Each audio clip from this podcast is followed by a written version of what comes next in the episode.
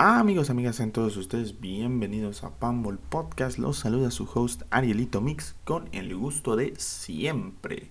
Y por supuesto, estamos en una época en donde ya se está definiendo la clasificación a la Copa del Mundo, que va a ser el tema principal a desarrollar en el proyecto, lo cual me gusta bastante porque en particular mis experiencias con la Copa del Mundo son muy muy divertidas.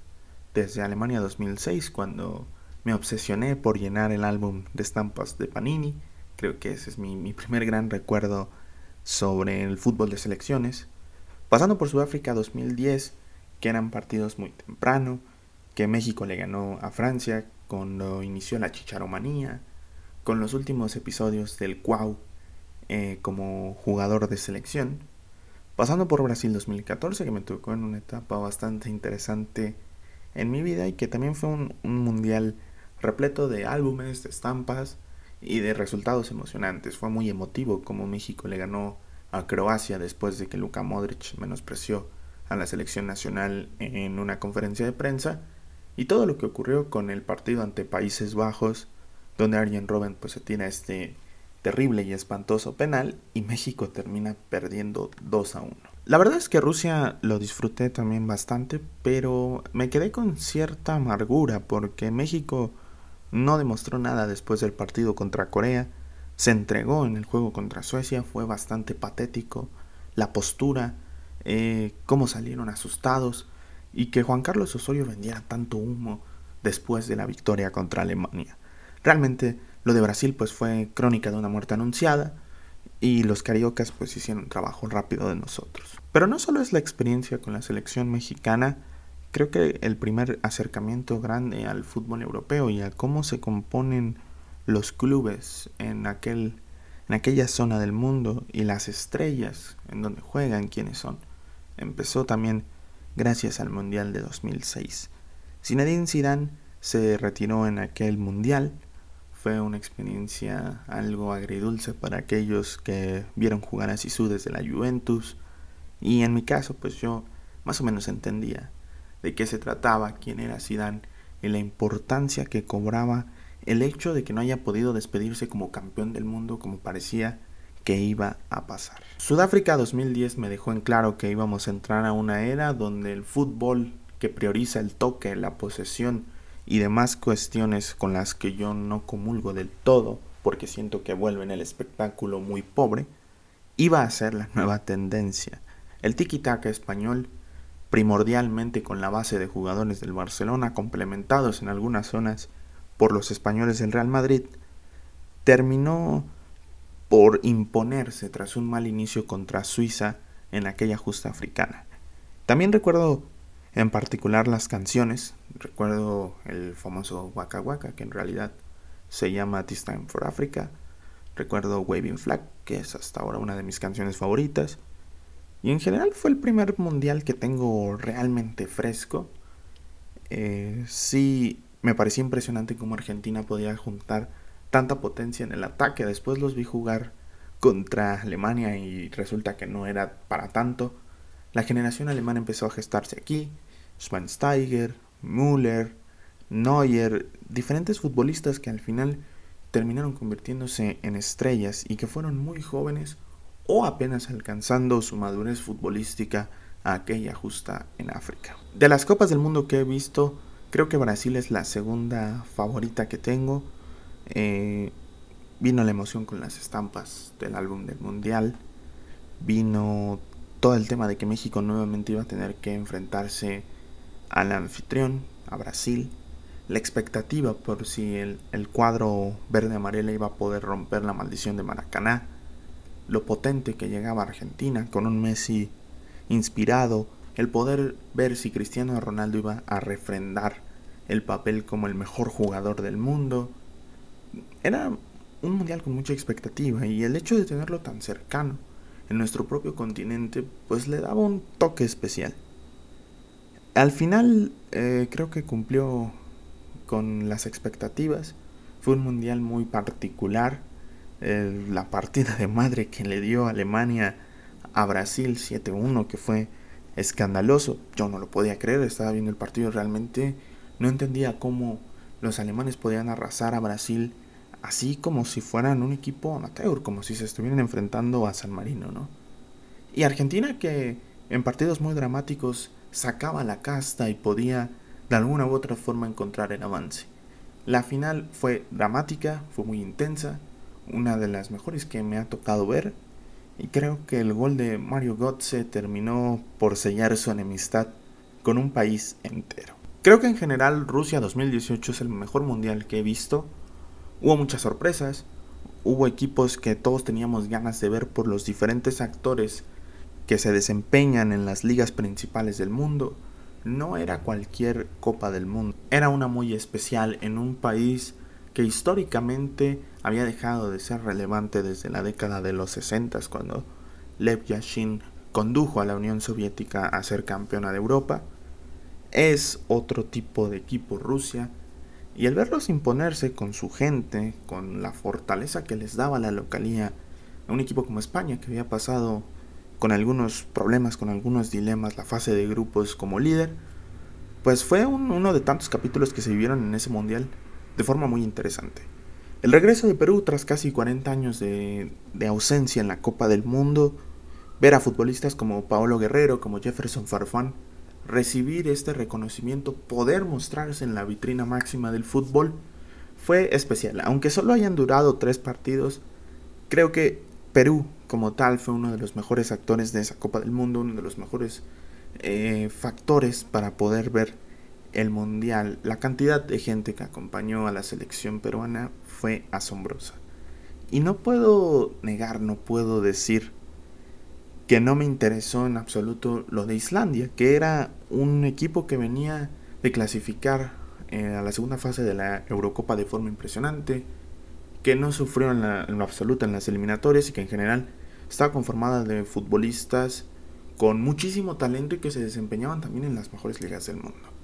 No es tan común que un país que ni siquiera llega al medio millón de habitantes meta a su selección al mundial. Y realmente era muy muy especial ver al equipo vikingo.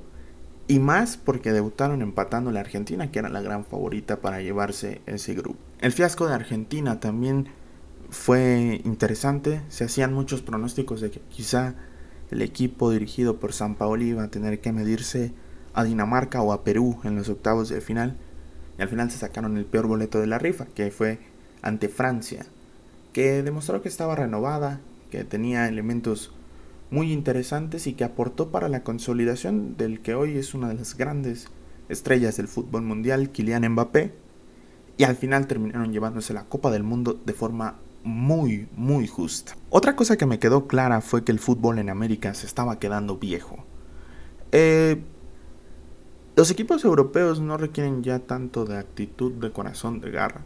Son equipos que ya funcionan de forma automática, que utilizan la tecnología, que utilizan las estadísticas para armar sus formaciones, para saber qué conviene y qué no conviene utilizar en el partido. Mientras que acá seguimos funcionando a base de sangre, ¿no? México fue más impulso que otra cosa. Eh, lo de Panamá pues realmente iban a presentarse a, testear un poquito cómo está el tema del mundial. Se llevaron unas golizas espantosas, no ganaron un solo partido. Pero para ellos pues la experiencia cuenta. La generación dorada de Costa Rica se avejentó, no pudo con el paquete. En los sudamericanos pues Brasil fue el que llegó más lejos y realmente tampoco pasó gran cosa. Uruguay perdió por sus propios errores contra Francia. Realmente eh, es complicado, porque si te ves superado por un fútbol que a lo mejor tú tenías un tanto infravalorado. Selecciones como Bélgica, como Croacia, que han crecido a lo largo de los años, en esta Copa del Mundo de Rusia 2018 se demostró por qué hoy por hoy están considerados dentro de la élite europea. Realmente dudo que haya un evento tan increíble y tan mágico como la Copa del Mundo. Debe ser por mucho el mejor evento deportivo que hay, por encima de cosas como el Super Bowl, la final de la Champions o cuestiones que atraen también mucho público. La Copa del Mundo es una oportunidad para que todos los países se puedan unir como si de verdad se quisieran, para olvidarnos de temas raciales, para olvidarnos de temas políticos, para poder estar en paz, disfrutar el fútbol, celebrar los goles de nuestros países, reír, llorar, saltar, gritar, ser felices. Y creo que de eso se trata en general la Copa Mundial. La designación de Qatar es bastante extraña. No puedo definirlo de otra manera y quizás hasta se cae en la dicotomía, bueno, la FIFA cae en la dicotomía de ser una federación, una asociación que es constantemente fastidiosa con los temas de inclusión, que normalmente está sancionando a los países, los está amedrentando para que se cumplan ciertas normas dentro de, sus competencias, dentro de sus eliminatorias. Yo lo que puedo detectar aquí es una gran hipocresía. El caso de México, que no voy a defender el grito homofóbico, es algo que está mal, es algo que simple y llanamente pues, no va en un estadio de fútbol. Eh, pero el caso de México es muy ilustrativo porque prueba que a FIFA solo le interesan los billetes, realmente no está comprometido con las causas sociales. Y el hecho es que a México sí lo multa por esta actitud, pero le da el mundial a Qatar donde la homosexualidad es un delito. Lo cual me, me deja un poco confundido con el tema. La polémica que se ha suscitado alrededor de esta Copa del Mundo pues ha sido muy grande, entre otras cosas, el tema casi de esclavitud de los trabajadores que están ayudando a construir los imponentes estadios que vamos a ver entre noviembre y diciembre de este año.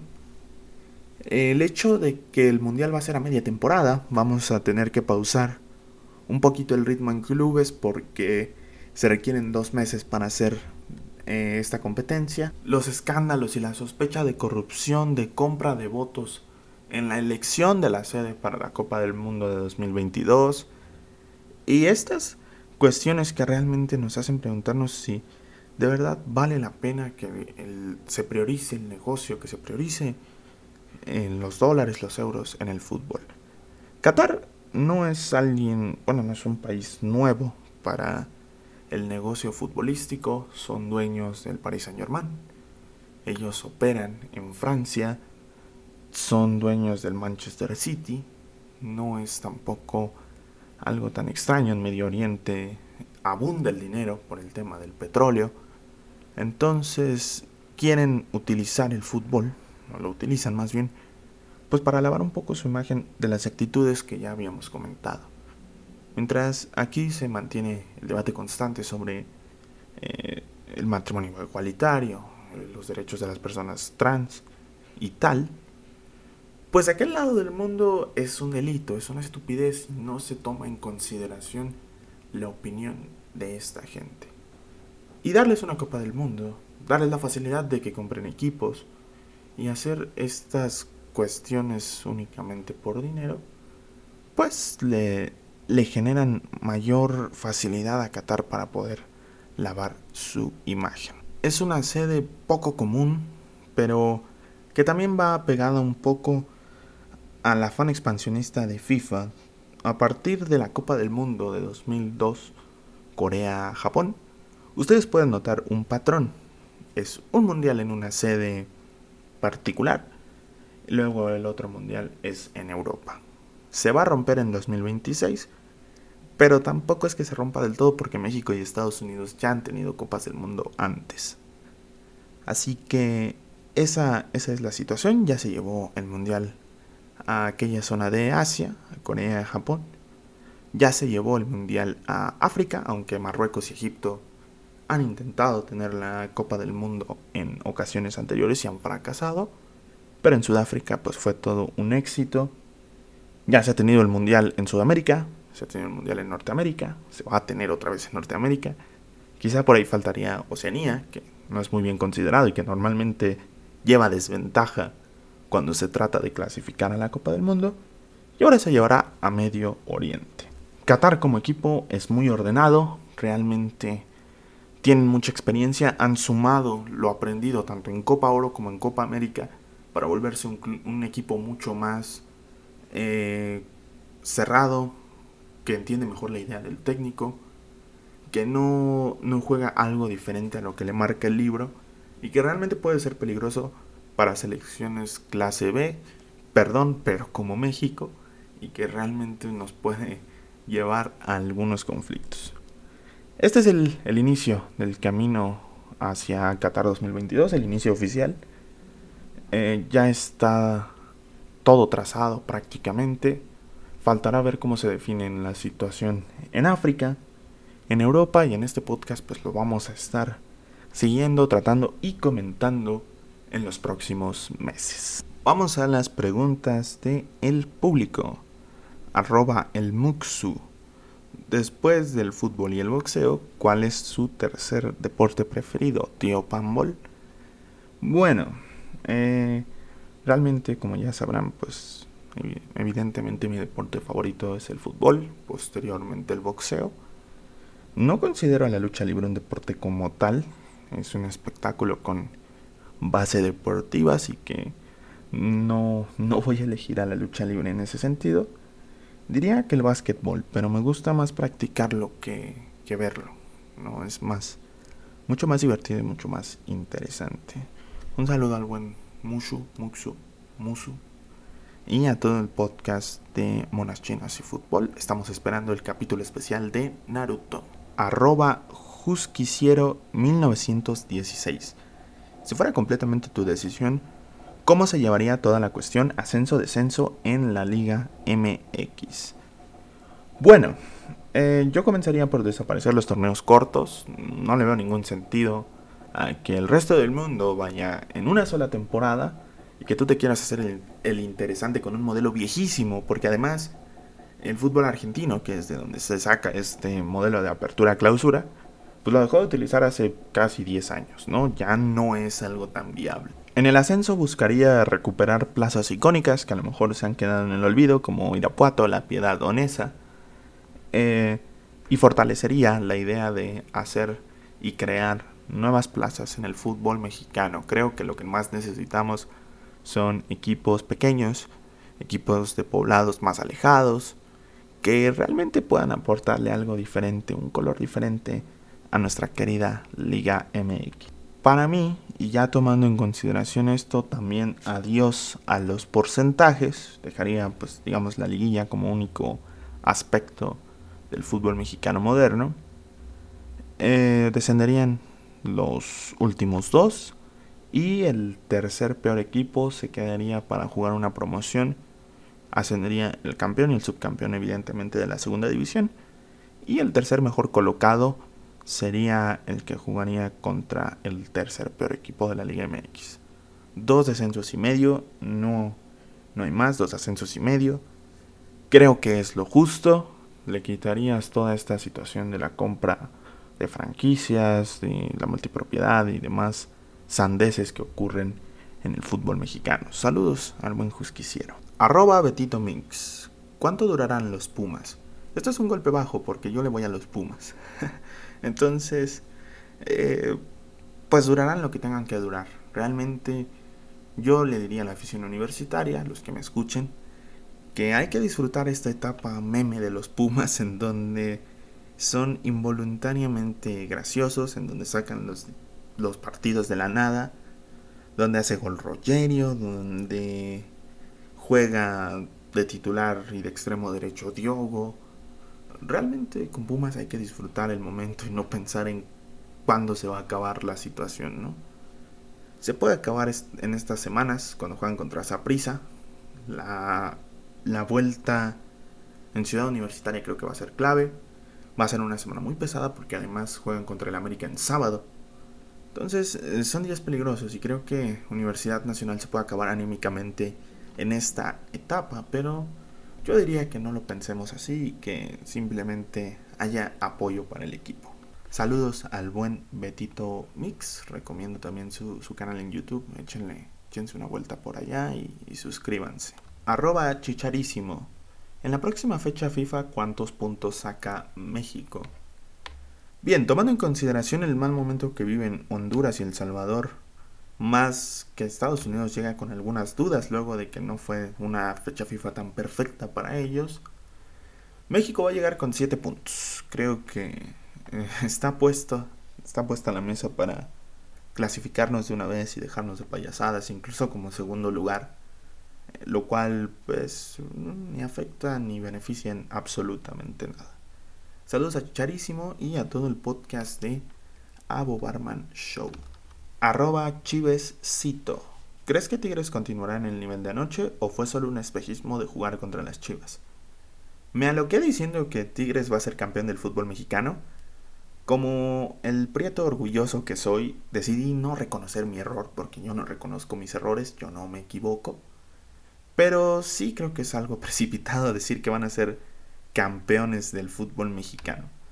El factor que me hace dudarlo es Miguel Herrera, que es un tipo muy volátil y que suele autosabotearse de la forma más tonta que, se le ocurre. Eh, si continúan con el nivel que mostraron ante Guadalajara, pues es evidente que van a arrasar a todos los equipos. Si continúan con el nivel que mostraron ante Puebla o ante Pumas, que terminan ganando más por obra de la Divina Gracia, pues no van a durar más allá de las semifinales. Saludos al buen Chivescito. Y la última pregunta es de arroba AlexPeck. ¿Qué necesita el futbolista mexicano para destacar en Europa? Ejemplo, Laines, Orbelín Pineda, Santiago Muñoz y Eugenio Pisuto. Bien, considero que el futbolista mexicano necesita serenarse, poner los pies en la tierra y adaptarse lo más pronto posible al sistema y al tipo de entrenamientos que hay en Europa. Eh, creemos que porque son talentosos aquí y destruyen al Querétaro, destruyen al Juárez, pues realmente van a romperla por completo en Europa. Y a veces nosotros mismos nos tragamos nuestro discurso porque fracasan de forma estrepitosa. Disciplina, continuidad, disposición para trabajar. Yo creo que eso es lo que le hace falta al, al jugador mexicano para destacar en el viejo continente. Saludos al buen Al Espectrito y a todo el podcast de La Bagunza. Bien, estamos rebasando los 20 minutos prometidos, así que me voy a dar el tiempo para platicarles pues sobre cuál es el rumbo que va a tomar Pambola Azteca. Realmente este podcast no va a quedarme del todo bien. Si eh, estoy algo oxidado en la grabación sin guion. Los videos me vuelven muy sencillo eh, poder trabajar, poder hacer una narración más correcta. Y creo que voy mejorando en ese sentido. Y en el podcast voy a tener que que empezar de cero. Este es un reinicio. Me voy a expandir en todas las plataformas. No me voy a quedar con las ganas de hacer contenido para ninguna de ellas. Me cuesta más trabajo Instagram, me cuesta algo de trabajo Facebook. Pero poco a poco voy encontrando mi mejor eh, versión. Lo que quiero con Pambola Azteca es que sea una comunidad grande. Quiero que siga siendo divertido y que todos en general disfrutemos el fútbol y el boxeo, que es otro, un tema secundario también en el, en el proyecto. Y que la pasamos bien. Eso es lo más, lo más importante en este sentido. Les agradezco mucho a quienes hayan escuchado esto. Les recomiendo que vayan a darme like en Facebook, que vayan a seguirme en TikTok, que vayan a seguirme en Instagram, que me sigan en Twitter, eh, en mis dos cuentas, en la cuenta de Pambo Azteca y en la cuenta personal que ya les estaré pasando en el tweet donde voy a poner, donde voy a postear y anunciar este podcast. Suscríbanse en el canal de YouTube, estamos cerca de llegar a los 900. Un objetivo que la verdad es que yo no tenía pensado que íbamos a llegar en un año. Y gracias a ustedes está logrando el primer objetivo. Les agradezco mucho y pues nos escuchamos la siguiente semana. Hasta pronto.